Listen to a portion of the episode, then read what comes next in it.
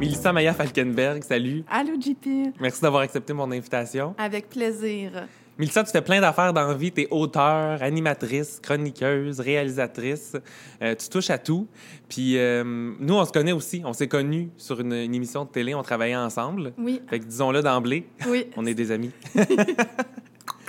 Et l'automne dernier, tu as touché encore plus de gens grâce à ta participation à l'émission euh, Mère à bout à Canal Vie, qui est un docu-réalité qui est en tournage aussi pour une deuxième saison actuellement. Oui, c'est là que je m'en vais tout de suite après le, le, to- le petit tournage avec toi. Je trouve que, je le disais, là, je viens juste de dire, en fait, tu touches à plein d'affaires. Euh, moi, je te considère comme une femme à tout faire, cowgirl hippie. Je sais pas si t'aimes ça. Oui. Puis on va en Que- parler un peu plus tard de, du côté cowgirl euh, hippie. Mais euh, est-ce que des fois, tu as l'impression que tu t'éparpilles un peu en faisant tout ça? Maudite bonne question. C'est drôle parce que euh, je viens de terminer mon deuxième congé de maternité. Puis je me suis assise là, quand mon gars a commencé la garderie il y a deux semaines. Puis pendant environ une semaine, j'ai réfléchi. Je me suis dit, là, qu'est-ce que tu veux pour la suite? Tu as fait tellement de choses. Tu as été heureuse avec cette vie de pigiste-là. Mais si tu vas chercher un truc là, que tu pourrais faire à presque temps plein, avec toujours des petites choses à côté, mais peut-être en faire pas un peu moins, mais être à moins d'endroits en même temps, qu'est-ce que tu ferais? Puis là, j'ai réfléchi, j'ai eu mes réponses. Cette vie-là m'a convenu vraiment longtemps. Et pour moi, forme un tout, c'est travailler au service de la culture, aimer la culture, en parler, que je sois devant ou derrière, peu importe c'est quoi le média aussi. Mais c'est vrai qu'à un moment donné, on peut avoir envie de, de faire une chose puis d'exceller vraiment là-dedans. En même temps, est-ce que la société actuelle permet ça ou notre milieu le culturel, médiatique, de s'en tenir à une chose tout le temps, par exemple l'animation? Je pense pas. Euh, même des vedettes A, là, souvent, n'en parlent pas, mais doivent faire autre chose ou avoir un mari ou une femme qui fait vraiment plus d'argent pendant les temps morts. Mais c'est vrai. Mais ça fait combien de temps, toi, que tu fais ça, que t'es pigiste? euh? Ça fait au moins 15 ans que je travaille. Oui, dans le milieu. 15 ans. C'est fou quand même. Ça passe vite. Ça passe vraiment vite. Puis là, t'es dans Mère à bout, un docu-réalité qui se rapproche de la télé-réalité, mais sans l'être. là. Moi, ça m'a quand même étonné quand j'ai vu que Bon, pas accepté. toutes, on n'est pas toutes dans une maison là, avec nos enfants, puis il y a des caméras 24 heures Ouais, sur exactement, 24 c'est qui ça. filment notre chaos, là, vraiment pas. Il y a une là. grande part d'entrevues où vous parlez de votre exact. réalité. Oui. Mais toi, qu'est-ce qui t'a fait embarquer là-dedans?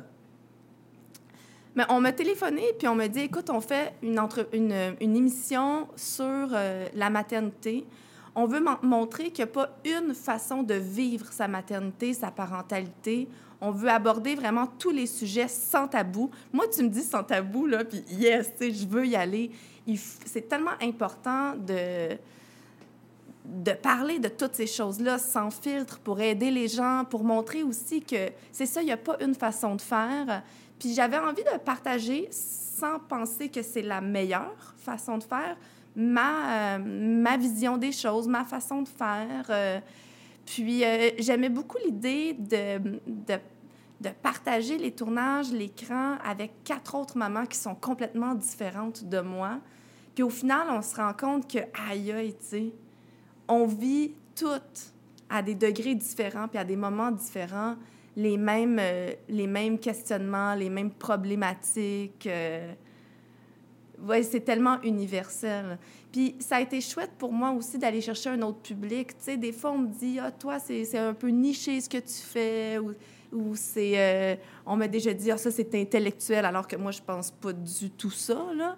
Mais d'aller parler à, à toutes ces mamans-là, pas juste à Montréal, mais partout au Québec, c'est vraiment extraordinaire. As-tu l'impression que ça cassait un peu l'image que les gens avaient de toi? Euh, ben, le mot du titre, là, Mère à bout, Ouais?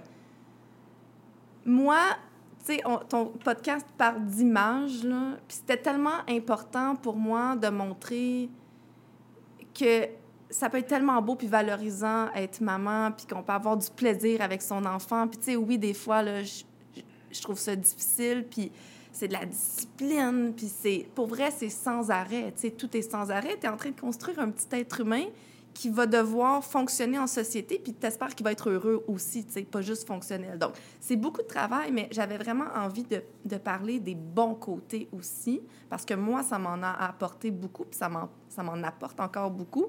Et là, quand le titre est apparu, Mère à bout, je me suis dit, oh non, tu sais, c'est la pire image, on dirait. C'était quoi dans ta question?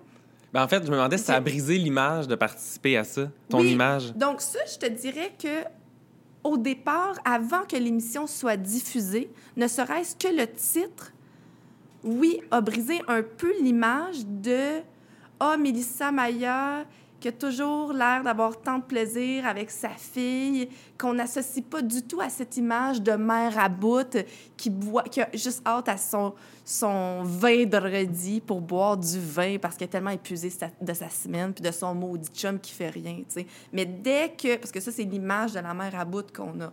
D'ailleurs, le, le producteur nous a dit à un moment donné, on s'est tous rendu compte au début, début du, tournage, qu'il n'y en avait pas une d'entre vous qui, qui, était à bout, tu sais. Mais... Euh, C'était un titre accrocheur, quand même, Oui, c'est ça, exact. C'était appelé, euh, je sais pas, moi... Conciliation 2019. Là. Je pense pas qu'on en aurait parlé. En tout cas, moi, ça m'aurait pas tenté de regarder cette émission-là.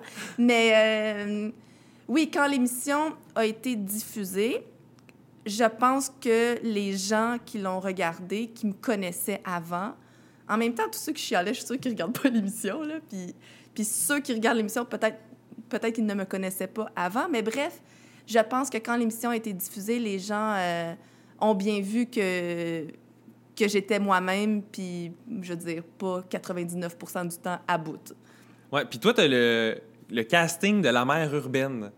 Puis je trouve ça cool d'en parler parce que même moi, j'ai des préjugés, des préjugés face à élever une famille à Montréal. J'ai été élevé en campagne, puis des fois, je me dis, quand je vois des enfants, mettons, de 6-7 ans dans le transport en commun, en autobus, je suis comme, j'angoisse bien raide, je me dis, j'enverrai pas mon enfant là. Mais je pense que c'est parce que tu travailles en télé que tu vois ça, tu l'as vu. sais. Elle, là, on va lui mettre l'étiquette mère urbaine, c'est exactement ça. Puis on me l'a dit, là, puis vas-tu être à l'aise avec ça? Puis j'ai dit, OK, toi, là, il va falloir que tu dises là, que c'est correct d'aller faire d'aller acheter les choses pour le souper au jour le jour puis de pas passer son dimanche au complet au Costco Fallait que tu répondes aux stéréotypes de, de l'image qu'on parce que ça me ressemble beaucoup puis je sais comment ça fonctionne aussi, tu sais.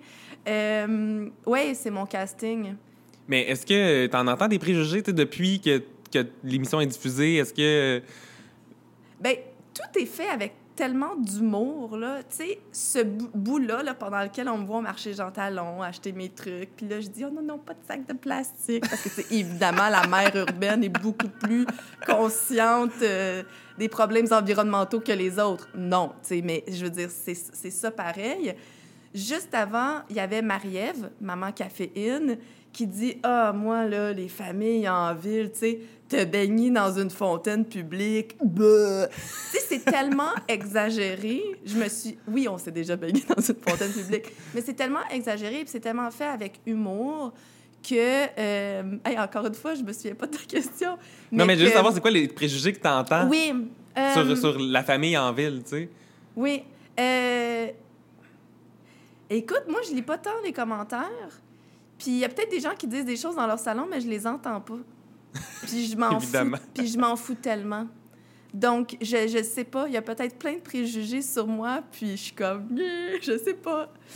Mais c'est drôle parce qu'une question qui était telle qu'elle écrite dans mon dossier que je voulais te poser, c'est quelle importance t'accordes au regard que les autres ont sur toi? Je veux pas dire aucun parce que ce serait exagéré, tu sais, je veux dire, euh, comme tout le monde, il y a un désir de plaire quelconque. Euh, ouais, puis c'est important de dire quelconque, puis à ma manière aussi, je pense. Mais je pense que ce serait presque aucun. Tu sais, pour vrai, là, moi, je veux juste être bien puis heureuse dans ma vie puis dans mon home sweet home, tu sais. Au final, si quand tu arrives chez toi puis que tu es bien et que tu es fier du travail que tu fais, puis, je vais même dire que si je fais autre chose à un moment donné, là, si à un moment donné, il faut que je travaille dans un restaurant, mais je vais y trouver du plaisir aussi, puis il peut y avoir une fierté euh, par rapport à ça. Tu sais, les gens accordent tellement d'importance justement au show business, à la profession. Or, tu peux avoir le, le- contrat de tes rêves à un moment donné, puis pas être si heureux parce que ça t'apporte pas une grande qualité de vie, parce que tu arrives chez toi trop tard, parce que tu pas assez là pour tes enfants. Euh, tu sais, moi, des fois, j'en regarde là, au, café du coin chez nous, des, des, des gens travailler puis qui sont réellement passionnés euh, du café puis qui ont une belle ambiance de travail. Puis je me dis, aïe, tu sais, pendant longtemps, le travailler dans un café, c'était un job d'étudiant, tu sais. Puis, ah non, ça peut être... Tout peut être tellement noble, puis fait avec amour, puis fait avec joie. Euh, puis il y a des avantages puis des inconvénients dans, euh, dans tout, tu sais. Donc, euh, le regard des autres, au final, on s'en balance, puis c'est ce que tu penses de toi, puis comment toi, tu décides de vivre les choses Puis as-tu toujours été comme ça? As toujours pensé comme ça? Je pense Même que au début oui. de ta carrière? Euh...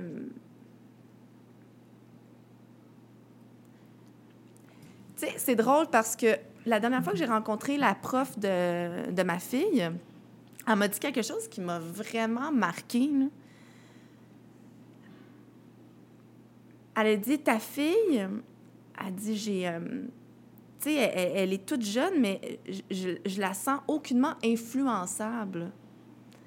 Puis moi, tout de suite, je me suis dit, oh yes, tu sais, elle prendra pas de drogue plus tard. Ça, en tout cas, je- ça ça a peut-être pas de rapport. Mais c'était vraiment une fierté pour moi, puis ça m'a fait réfléchir. Je pense que j'étais comme ça aussi quand j'étais petite. Tu sais, me faire influencer par les autres ou par le regard des autres. euh, c'est même pas une réflexion, là. Je pense que ça faisait juste pas partie de de moi, tu sais. C'est pas un travail, là. Je, je, je suis pas en train de me vanter avec ça. C'est juste, ça faisait pas. C'est une chance, en fait, que j'ai pas eu ces soucis-là. Ou peut-être que des fois, je devrais peut-être y passer un peu, je sais pas. Ben non, vraiment, Mm. vraiment pas. Au contraire, moi, j'admire ça chez toi. Puis même au niveau de ton look, tu t'as un, un côté très artiste. Puis je pense que ça, trans- ça, se, ça se voit aussi à travers ton look. Est-ce que tu changes de couleur de cheveux souvent, puis justement, tu te fous un peu de ce que les autres en pensent. Est-ce que tu te considères comme une fille marginale? Ah! Je déteste ce mot-là. Ah ouais, hein? Pourquoi? Oui, parce, parce que marginal, ça veut dire vivre en marge. OK? Mhm. Tu sais, c'est comme s'il y avait une ligne, là, puis toi, tu es là tout seul, puis les autres sont là. Tu comprends? Alors que moi, je pense que les personnes dites marginales peuvent tellement vivre, je veux dire, avec les autres, être nourries par elles, nourrir les autres aussi avec leurs idées. Puis, euh, puis souvent aussi, il y a des gens qui n'ont pas un look marginal, mais qui le, qu'ils sont tellement avec leur manière de vivre, je dis souvent même secrète, des idéologies qu'elles euh, qu'elles ont. Euh, je trouve que c'est trop facile de dire, tu sais, ah oui, elle, elle a déjà osé avoir des cheveux turquoise, elle est marginale, puis elle fait tel truc. Je comprends pourquoi tu as dit ça, parce qu'on on me le dit quand même euh, souvent, mais pour moi, ça va au-delà de ça, tu sais. Puis, il y a plein de choses au Québec qui ont tellement été considérées comme marginales longtemps. Je pense au country western qui, euh, a été pendant longtemps un, un champ d'études pour moi. Mais ces gens-là représentent nos racines les plus profondes. Puis moi, je le dis toujours, presque tous les Québécois ont une âme de cow-boy qui sommeille en eux. Tu sais, souvent, ils ne le savent même pas.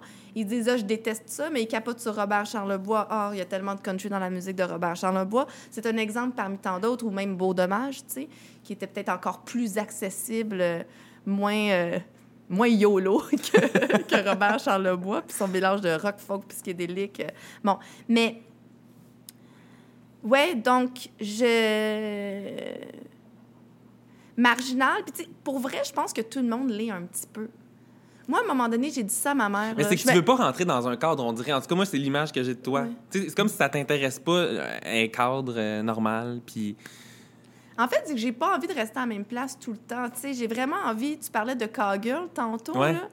Moi, j'ai vraiment envie de pouvoir me déplacer où je veux. Euh, J'aime ça travailler pour divers médias.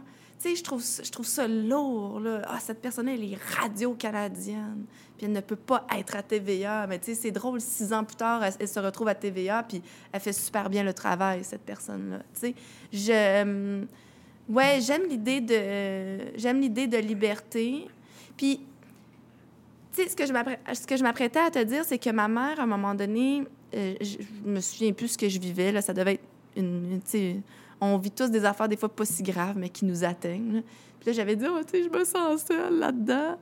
Puis ma mère, elle m'avait dit, mais Mélissa, comme tout le monde se sent seul, puis tout le monde est seul. Tu sais, je veux dire, fais pas ta, ta spéciale. là. Moi, je suis unique et différente. puis c'est vrai! Tu sais, tout le monde, tout le monde est unique. Puis tout le monde... euh, tout le monde se sent seul à un moment donné dans sa position, puis doit se débrouiller seul, tu sais. Donc, euh, c'est- lourd. genre, Let's drink to that. Mais, mais t'as raison. T'as raison. Puis tu fais ton chemin, dans le fond, celui qui t'appartient, puis celui qui te convient, finalement. Puis, tu sais, il y en a beaucoup aussi qu'on hum, ne va pas du tout considérer comme marginal. Je pense à Julie Saint-Pierre, l'entrevue que tu as faite avec elle. Je l'ai regardée juste avant de, venir. C'est une fille que j'aime, bien. Puis, tu lui as dit, tu as une image lisse. Puis, je comprenais euh, tout à fait, là, vraiment pourquoi tu lui as dit ça. Mais elle est peut-être hyper marginale à sa manière aussi, tu sais. Euh, c'est que la marginalité, on la voit pas nécessairement comme en jugeant quelqu'un de l'extérieur. Puis en même temps, quand elle fait ses vidéos YouTube avec les, les, les chansons super pop, tu sais, je veux dire, sa façon de livrer, je veux dire, c'est- c'est...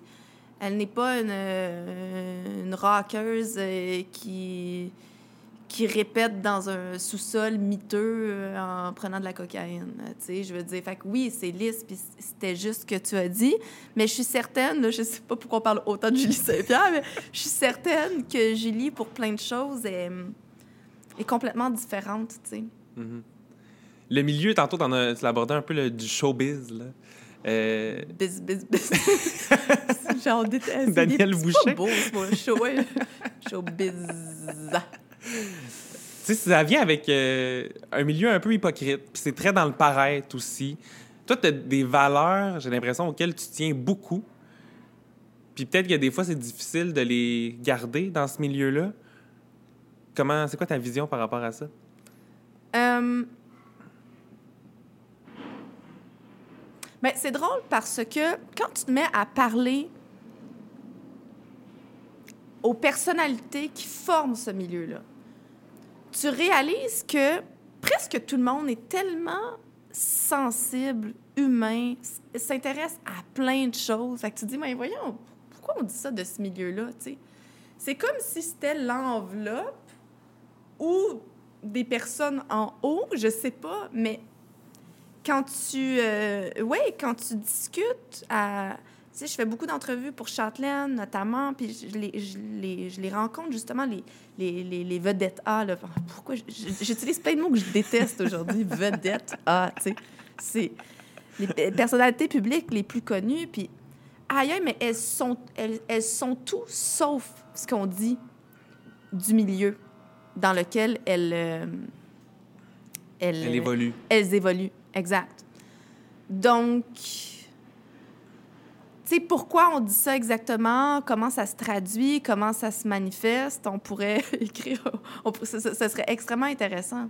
Parce que, pour vrai, les, au final... Je comprends ce que tu veux Au dire. final, les gens dans le milieu ne sont pas ne sont pas comme ça ou peut-être que je suis hyper naïve puis que, que j'ai eu la chance à chaque fois allez, je dire que que, c- que c'était pas comme ça mais je pense pas tu sais Euh, c'était quoi la question? Non, mais juste savoir, c'est quoi ta vision? j'ai vraiment l'air de pas écouter je hum, ouais ce sont de grosses questions que tu poses pour un podcast de 30 minutes Euh, Mais en même temps, tu as Oui. répondu, ta vision, c'est ça, c'est que, tu sais, les gens qui font, entre guillemets, le showbiz, c'est pas nécessairement eux qui, tra- qui transposent des valeurs un peu plus négatives ou euh, une image Ouais. euh, qu'on n'aime pas avoir. Là. Puis, tu sais, par rapport à mes valeurs, euh, pour moi, c'est hyper important. Puis, je pense que des fois, ça m'ennuie ou ça va, ça va me nuire, puis d'autres fois, ça va m'aider. Euh, on m'avait offert mon premier contrat d'animation il y a longtemps, là, 7 ans, pour une émission que j'aurais animée, mon émission à moi à la télé. Puis là, je venais d'apprendre que j'étais enceinte. Mais tu sais, vraiment niaiseuse, la fille, là, ça fait trois semaines. Mais mon père le sait même pas. Puis là, j'ai mon boss devant moi qui, était même un peu comme ma famille, je veux dire, cette, équipe-là à l'époque. Puis il y, a, des amis plus tard qui m'ont dit Mais pourquoi tu l'as dit? Pourquoi tu n'as pas juste signé le contrat puis tu gères ça après D'autant plus que j'étais capable de le faire. C'est juste que la dernière émission, j'aurais été vraiment euh, ben, comme euh, ce que j'ai été là, un ballon omnikin. Je veux dire, on s'en fout, tu es, fonctionnel quand même. Mais, euh, puis je veux dire, dans le pire des cas, tu accouches plus tôt, mais tu te fais remplacer, puis les gens ont suivi ton évolution, puis c'est même, c'est beau à voir, tu sais, à chaque semaine. Moi, je trouve ça beau, en fait. Tu vois, tu vois la, la femme grossir à, à la télé parce qu'il y a un enfant à l'intérieur qui se construit. Mais euh, tu vois, comme moi, je, suis tellement transparente, je l'ai dit tout de suite. Ah oui, c'est beau, mais en passant, je suis enceinte, puis blablabla. Puis, je veux dire, finalement, c'est une autre personne qui a été choisie. Puis, tu sais, ça a été horrible ce que j'ai vécu à ce moment-là. Tu sais, avec le recul, j'y pense, je me suis dit, me dis arc. Puis, j'avais pleuré une bonne journée. Après, j'avais tourné la page. Puis, c'était tellement beau ce qui s'en venait pour moi. C'est comme, ah, tu sais, c'est pas grave. Mais, euh, oui, il y a des trucs comme ça qui sont. Euh, puis là, j'allais dire qu'ils sont pas corrects dans le milieu, mais ça, ça se passe aussi ailleurs. Tu sais, c'est pas juste dans les, de discrimination, dans les médias. Euh, puis en même temps, est-ce que j'aurais vraiment agi différemment? Non, moi, j'aurais senti que.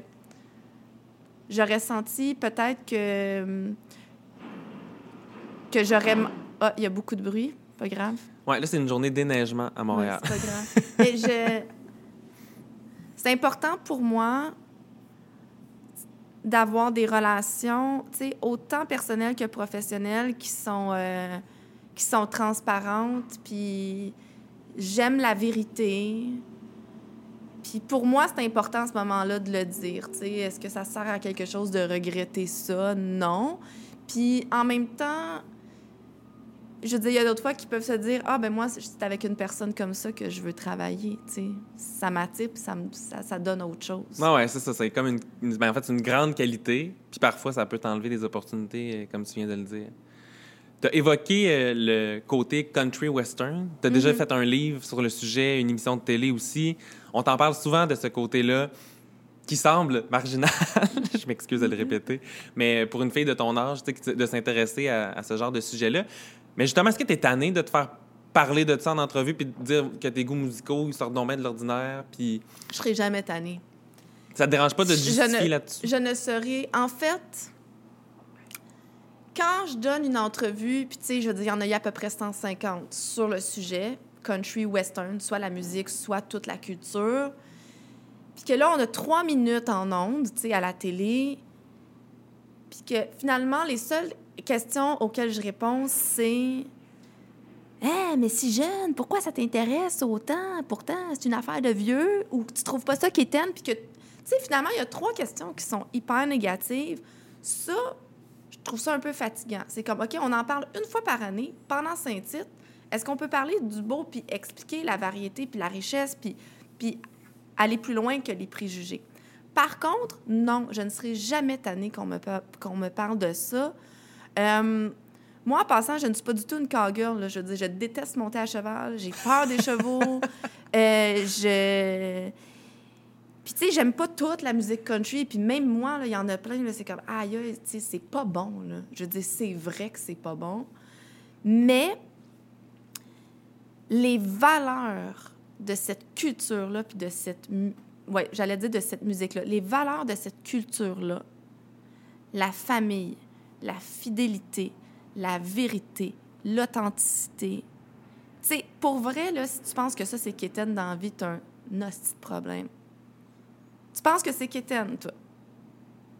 Être fidèle, aimer, les valeurs familiales. Mais vraiment pas, mais c'est qu'en parlant de ça... donc, j'en suis fière, puis ces gens-là, ils m'inspirent tout le temps, là.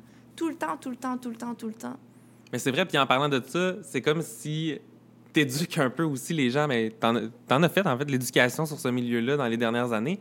Parce que c'est vrai que, tu sais, moi, j'associe pas nécessairement la musique country à ces valeurs-là. Puis là, quand tu dis ça, ben oui, dans le fond, c'est bien, euh, c'est bien logique, tout ça, tu sais. Puis tu sais, c'est vraiment une musique qui passe pas par quatre chemins. là. Puis moi, j'adore ça. C'est comme... Tu me laissé, je suis triste, je bois. C'est pas toujours comme ça. Je veux dire, il y a des chansons qui sont remplies de sarcasme, d'absurdité, euh, qui, ont des de- de- qui, qui ont un deuxième degré aussi. Mais tu sais, c'est tellement... euh, je sais pas, c'est tellement vrai. Moi, je trouve ça beau. hein. T'es très autonome, t'es pigiste depuis euh, plusieurs années, comme tu le disais. Puis là, tu travailles sur un livre. On peut en parler d'ailleurs? Je Il sais même pas fini. posé la question. Il, est, fini. Il Là, non seulement. assez cœurée, là. Il est fini!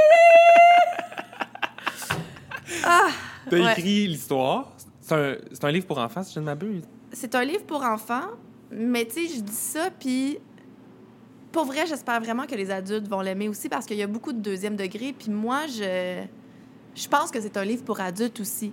Mais c'est que je raconte l'histoire des rockstars, donc l'histoire du rock aux enfants. Ils sont, elles sont toutes les légendes du rock transformées en chats. Euh, ça s'appelle Rock'n Miaou. Donc, Jimi Hendrix, tu sais, euh, tout à coup, il était une panthère noire. Euh, Il y a Bob Dylan avec ses, euh, ses, cheveux, qui est comme une espèce de chat, euh, un chat sauvage, un chat libre. Euh, Janis Joplin, tu sais, qui portait un... Qui portait toujours... Tu sais, elle était en Californie, puis elle portait toujours un long manteau de poils, puis un casque de poils, puis elle avait ses gros cheveux. Elle, c'est la chatte Angora, tu sais. Puis ces chats-là vivent des aventures, mais c'est- pas vraiment de la fiction parce, parce que c'est très documentaire. Je vais parler entre autres du Chelsea Hotel qui a été important dans les années 60 pour les artistes, où, où ils créaient jour et nuit dans, dans, dans les chambres qu'ils louaient. Donc, euh, c'est ça, c'est un livre qui parle de lieux mythiques, de légendes, de musique, qui explique les bienfaits de la musique aux enfants. Euh, encore une fois, je me souviens pas de la question. Excuse-moi, j'ai possédé en plus. Je me, je me, je me souviens pas de la question. Mais. euh, Non, mais tu réponds à la question. Puis moi, où je voulais aller avec ça, c'est que ce qui est fascinant, c'est que tu as décidé de faire les illustrations toi-même, Ouais.